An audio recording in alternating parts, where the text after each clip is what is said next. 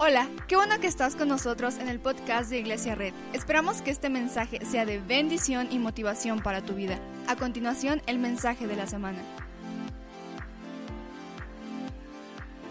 a hablar. Quiero que vayamos a, un texto que está en Romanos 8:28 y, y dice, ah, ahorita lo vamos a poner aquí en pantalla, dice, ahora bien, sabemos que Dios dispone de todas las cosas para el bien de quienes lo aman, los que han sido llamados de acuerdo con su propósito. ¿Por qué no hacemos una oración rapidita? Señor Jesús, gracias por este día, gracias por esta gente que está aquí. Abre nuestro corazón y abre nuestro entendimiento para que podamos aprender algo. En el nombre de Jesús y todos decimos amén.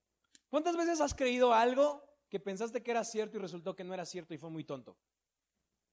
Yo me acuerdo que una vez estaba, estaba, estaba con mi mamá, estaba muy chiquito y en ese entonces mi mamá estaba más alta que yo. Ahorita mi mamá es la que está chiquita. Y entonces íbamos caminando. Yo tenía un hermoso perro, Rocky, que, que está en el cielo de los perros. Espero. ¿no? Si no, pues que me perdone, no sé dónde lo abandonamos, pero.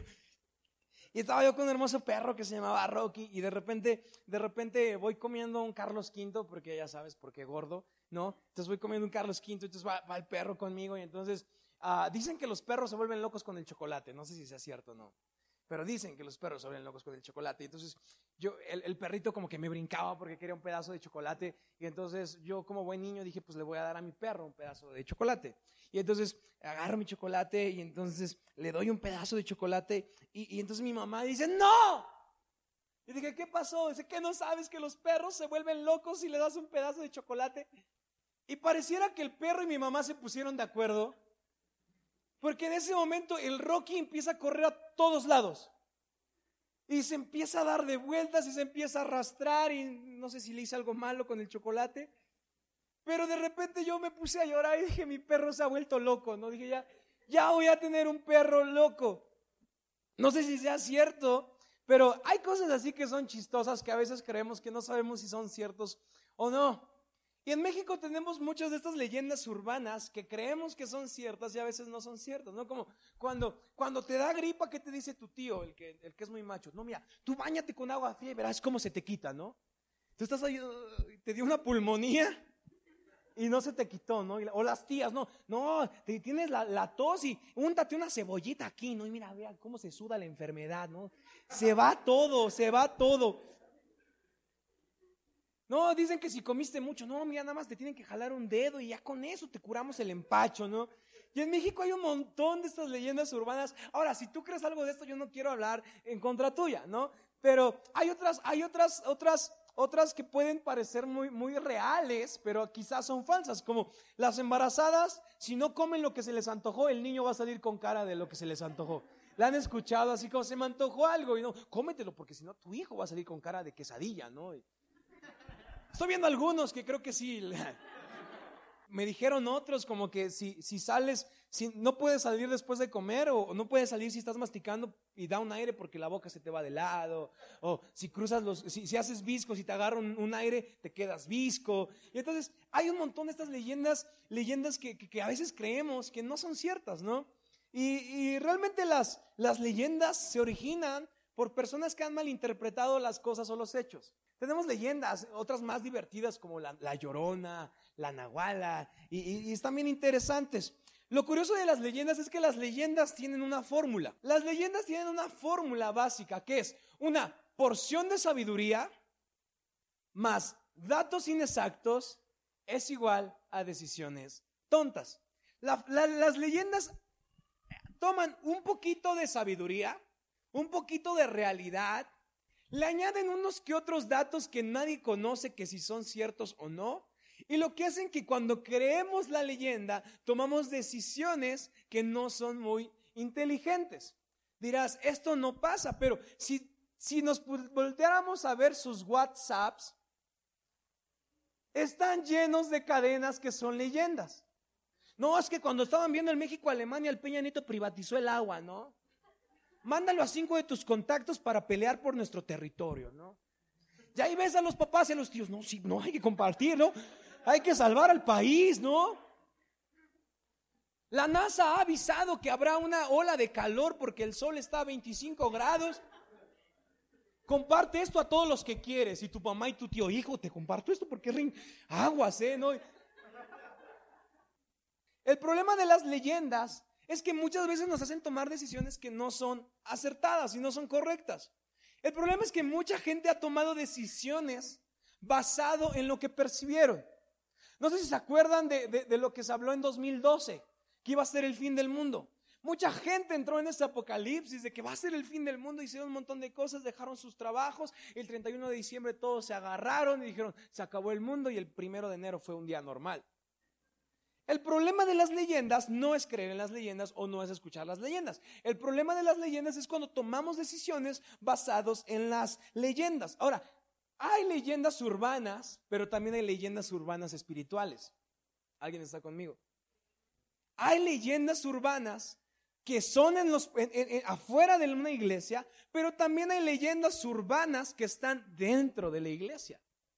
Si tú compartes una cadena de WhatsApp, no va a pasar nada, ¿no?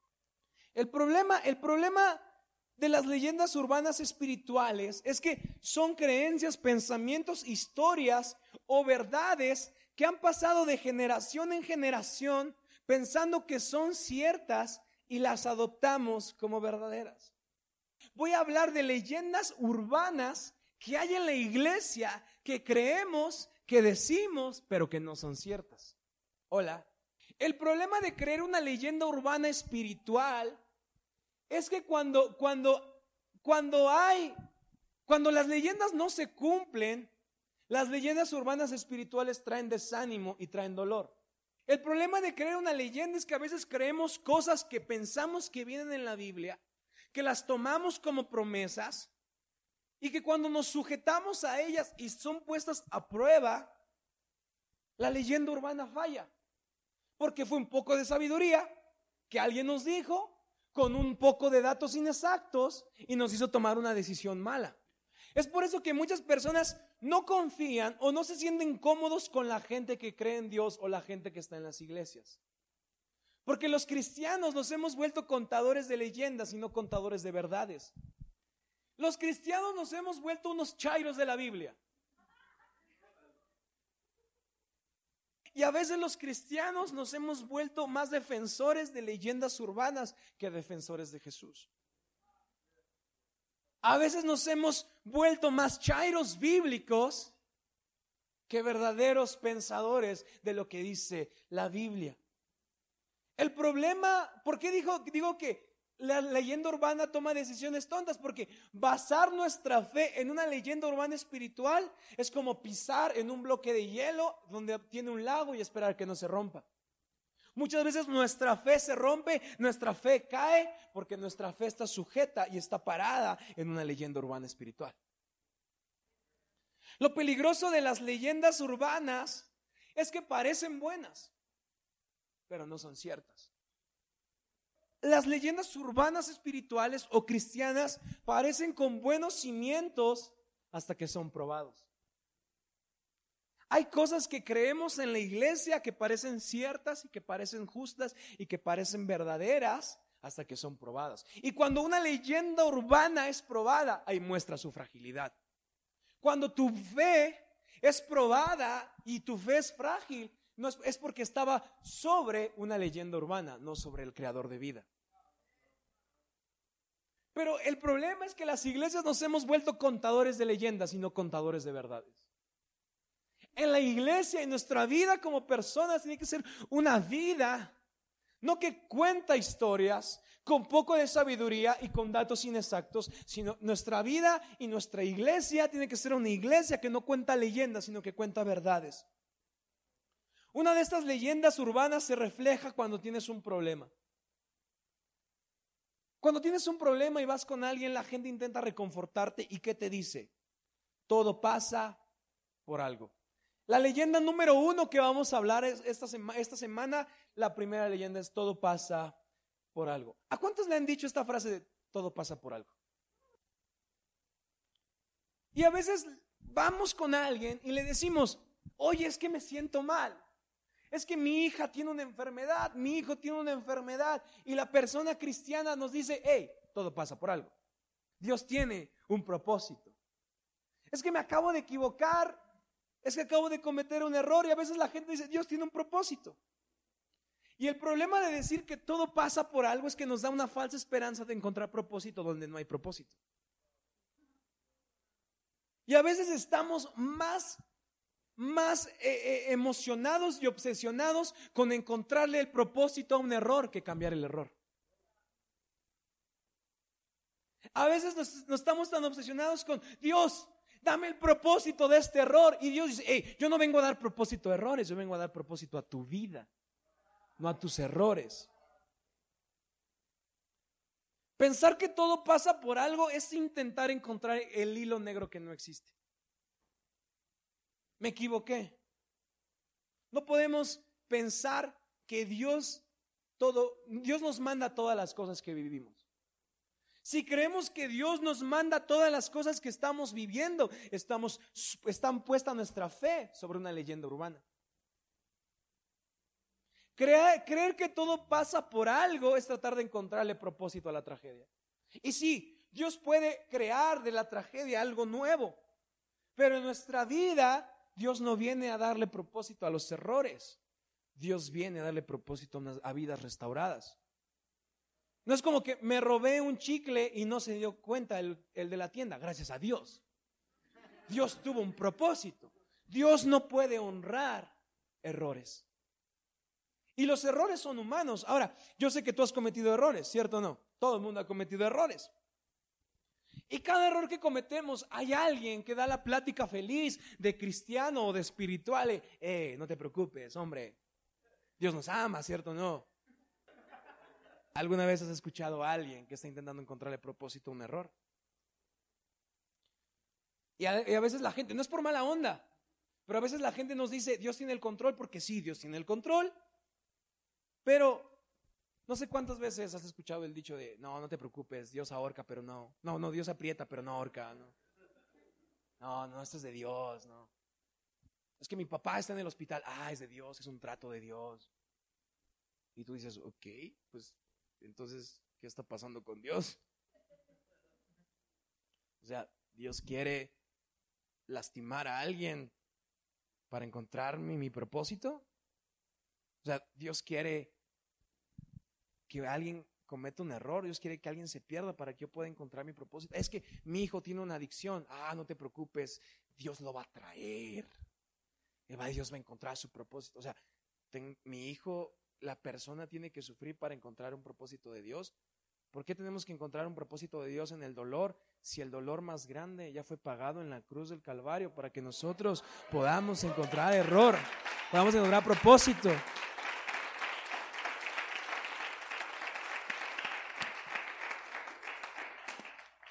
Primera leyenda urbana que quiero tirar el día de hoy. Todo pasa por algo, pero no todo pasa porque Dios lo quiere. Hola. No significa que lo que estoy viviendo hoy es gracias a Dios. No significa que Dios me está teniendo en este lugar. Dios tiene un lugar para nosotros, pero no significa que el error que cometí es gracias a Dios. El texto de Romanos 8:28, que a ver si me lo puedes poner otra vez, ha sido utilizado como eslogan de aquellos que creen que no importando lo que hagan, todo va a ayudar a bien ah, hombre, pues que todo ayuda bien, ¿no? Sí, Dios hará todo a bien.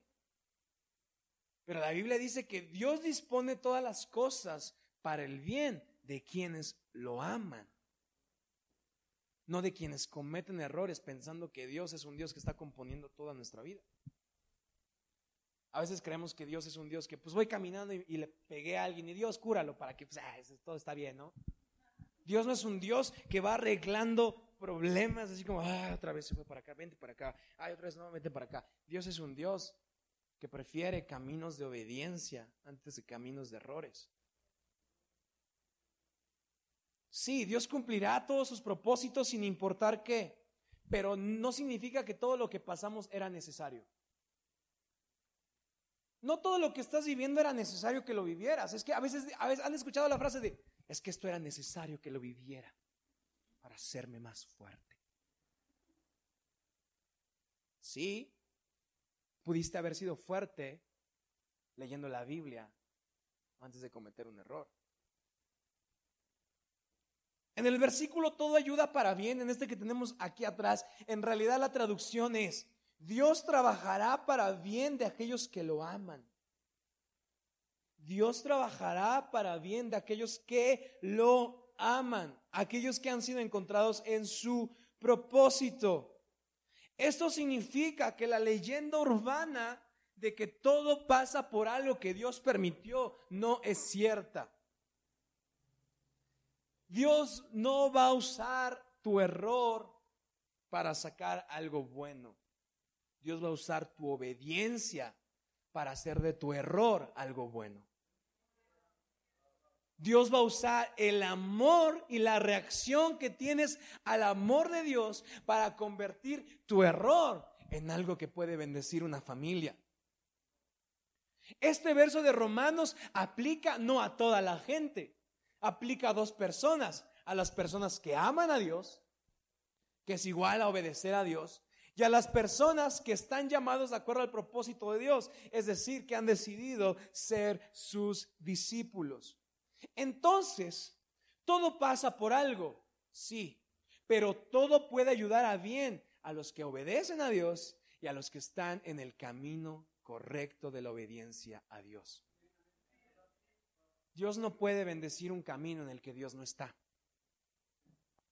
Ahora no digo vuélvete pastor, vuélvete monaguillo, no. Digo que lo que somos y lo que vivimos tiene que coexistir en la presencia de Dios. O sea, el trabajo no es el camino. La obediencia a Dios es el camino y ahí tengo ciertos artefactos que me van ayudando.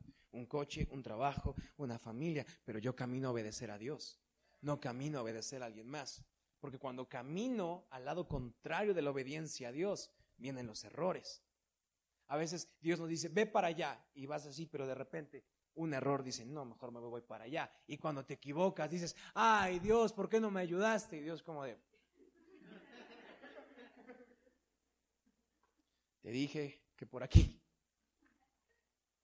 Entonces, ¿cómo podemos determinar lo que sí y lo que no proviene de Dios? Entonces, entramos a la pregunta. Entonces, ¿qué sí pasa por lo que Dios, qué sí pasa por lo que Dios quiere y qué no pasa por lo que Dios quiere?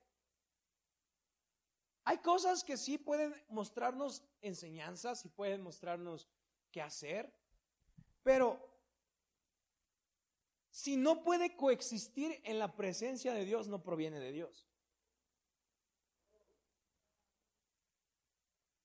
Si no puedo traerlo delante de Dios, no proviene de Dios.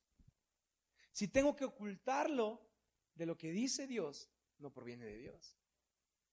Si tengo que mentirme a mí y enmascararlo para que parezca bueno, no proviene de Dios. Porque en la presencia de Dios solo habrá cosas buenas, sin mancha y sin arruga. Entonces, si una amistad, hola, aquí va el fuego, si una amistad no puede coexistir en la presencia de Dios, no es de Dios. Si una relación no puede coexistir en la presencia de Dios, no es de Dios.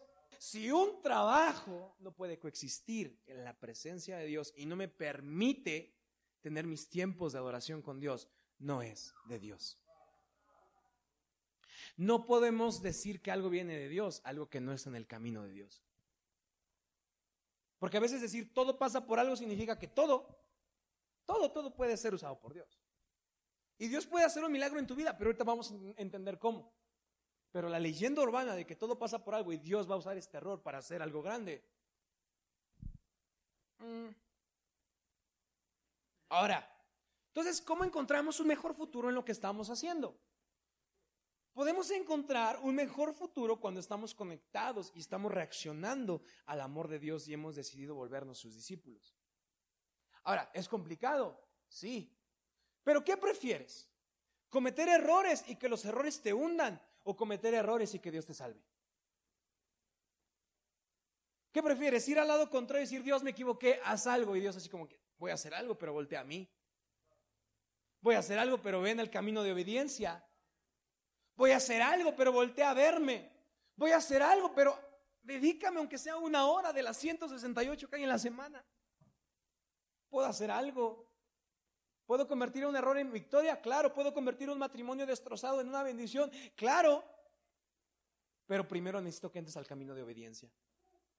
Y en el camino de obediencia encuentras tus errores santificados. Lo increíble de la gracia de Dios es que cualquier error no solo lo va a convertir en algo bueno, no solo va a decir, ah, ok, esto lo voy a convertir en algo bueno, sino lo padre de Dios es que Dios va a eliminar el error y va a empezar algo nuevo desde cero. Dios va a poder restaurar tu vida de una mala relación, no dándote otra mala relación, sino olvidándolo. Hey, ese error déjalo. Ni me espanta ni me interesa. En el camino de bendición puedes encontrar algo mejor. Sí, te equivocaste a lo mejor. Sí, quizá te separaste, quizá tus papás te abandonaron. Quizás es un error que no querías. Y quizás es un error con el que hoy estás viviendo. Quizá tu papá vive en alcoholismo, o quizá tu mamá tiene una enfermedad y a lo mejor y dices, Dios, ¿a poco esto es tuyo? Y déjame decirte algo que puede sonar triste, pero no todos los errores tienen propósito. A veces son errores por decisiones, pero todos los errores pueden encontrar propósito en el camino de obediencia a Dios. A lo mejor fallaste como joven, le fallaste a alguien, a lo mejor le fallaste a tus papás, a lo mejor desobedeciste, a lo mejor como papá te equivocaste, a lo mejor como pareja te equivocaste. Y lo increíble de Dios es que Dios sabía que desde el primer hombre nos íbamos a equivocar. Adán se equivocó y Dios fue como de, ok, necesito un plan, porque se van a equivocar todo el tiempo, pero los amo tanto que sus errores no me asustan. Los amo tanto que sus errores no nos espantan. ¿Sabes una cosa? Me puedes contar el peor error que has cometido. lo puedes contar aquí enfrente y aquí no encontrarás una iglesia que se asusta por tus errores. Aquí vas a encontrar una iglesia que te dice, órale, estuvo bueno ese chisme. Pero tu futuro es más grande.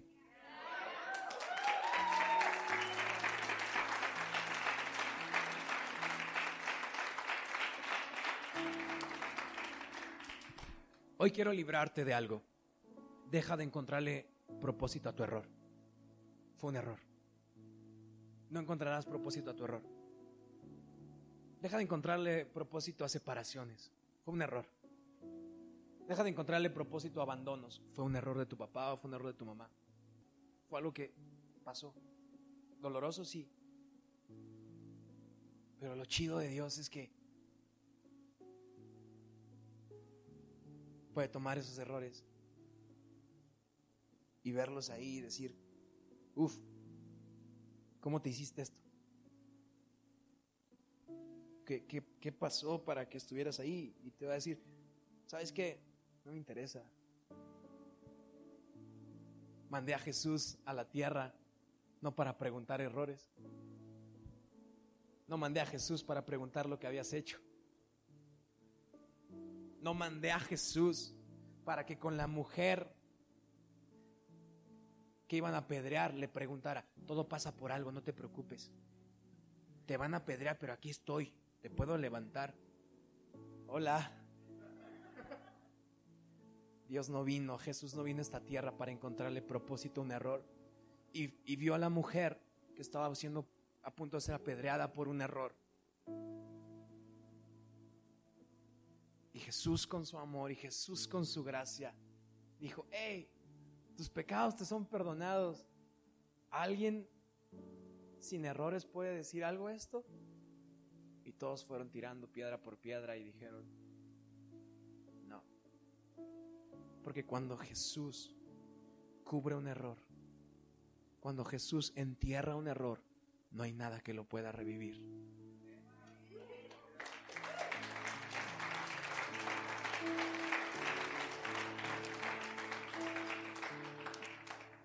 Voy terminando. Todos nos vamos a equivocar. Todos nos hemos equivocado. Y no por plan de Dios, sino porque somos humanos. Y lo padre de Dios es que Dios no solo dejará de ver nuestros errores, sino los eliminará y serán cubiertos por la sangre de Jesús. Dios no, Dios no ha prometido que habrá propósito en todos los errores. Pero hay una cosa que Dios ha prometido que se encuentra en Hebreos 13:5. A ver si me puedes ayudar.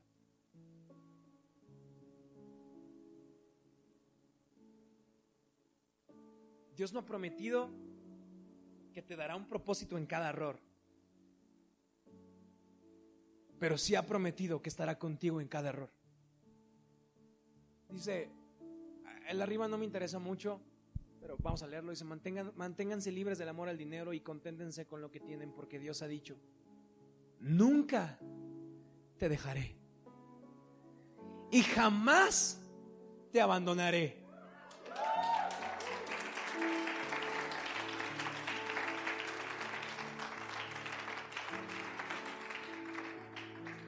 Dios no nos está diciendo, tus errores tienen un propósito, encuéntralo. Dios nos está diciendo, te equivocaste, voltea a mí. Porque nunca te dejaré. Nunca te dejaré aunque tus papás te dejaran. Nunca te abandonaré aunque tu pareja te abandone. Nunca te abandonaré aunque todo el mundo vaya en tu contra. Nunca te abandonaré aun cuando tu error sea muy grande. Nunca te abandonaré cuando te hayas equivocado de cualquier cosa, nunca te abandonaré. Pero si quieres que tus errores los convierta en bendiciones, ven al camino de la obediencia. Quiero ayudarte, pero yo me acerco a ti y tú te alejas de mí. Y aquí estoy, siempre he estado detrás de ti. Cuando estabas a punto de cometer un error, estaba aquí. Yo te estaba diciendo, no, no, la Biblia dice que no no lo hagas, por favor. Y tú como, ¿qué voz es esa? No sé. Los errores no vienen de Dios. Las malas decisiones no vienen de Dios. Vienen de un legado de pecado que nos dejó Adán, el primer hombre, no yo. El primer hombre se equivocó y lo ocultó a Dios. Los errores no vienen del legado de Dios, los errores vienen del legado de Adán. Los errores vienen de esta, de esta naturaleza que tenemos que equivocarnos y arregarla. Más los hombres, ¿no? Somos muy torpes los hombres. Pero cuando Dios vio esto en la tierra, Dios dijo, necesito eliminar la herencia de Adán, de los errores, para que volteen a la herencia de Dios. Por eso Jesús vino a decir, he venido a darles vida y vida en abundancia. Para que el, para que el legado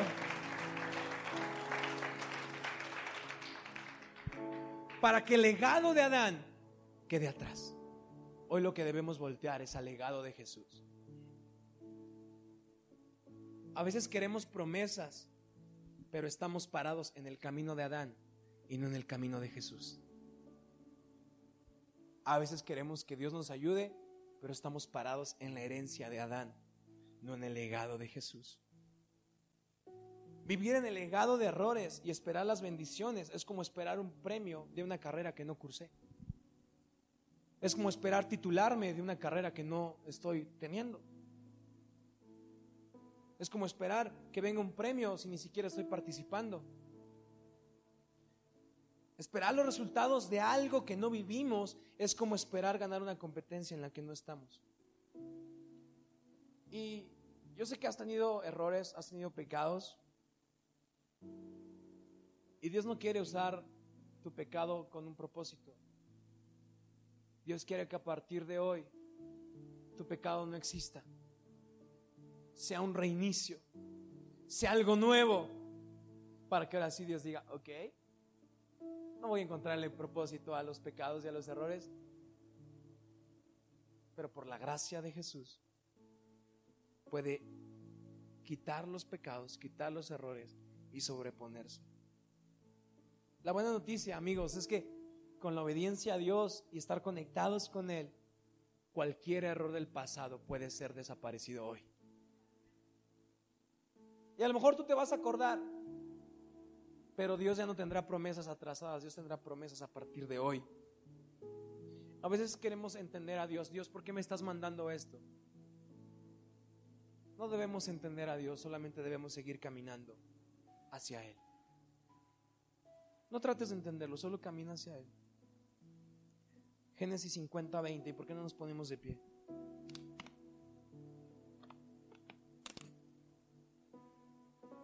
Déjame decirte esto. Es mejor descubrir el camino de la obediencia que el hilo negro de un propósito donde no existe. ¿Alguien está aquí? Es mejor escoger el camino de la obediencia a tratar de encontrar un propósito donde no está. ¿Tienes errores? Sí. ¿Te equivocaste? Sí. ¿Hiciste mal? Sí, pero checa lo que dice Génesis 50:20. Es verdad que ustedes pensaron hacerme mal, pero Dios transformó ese mal en bien para lograr lo que hoy estamos viendo, salvar la vida de mucha gente.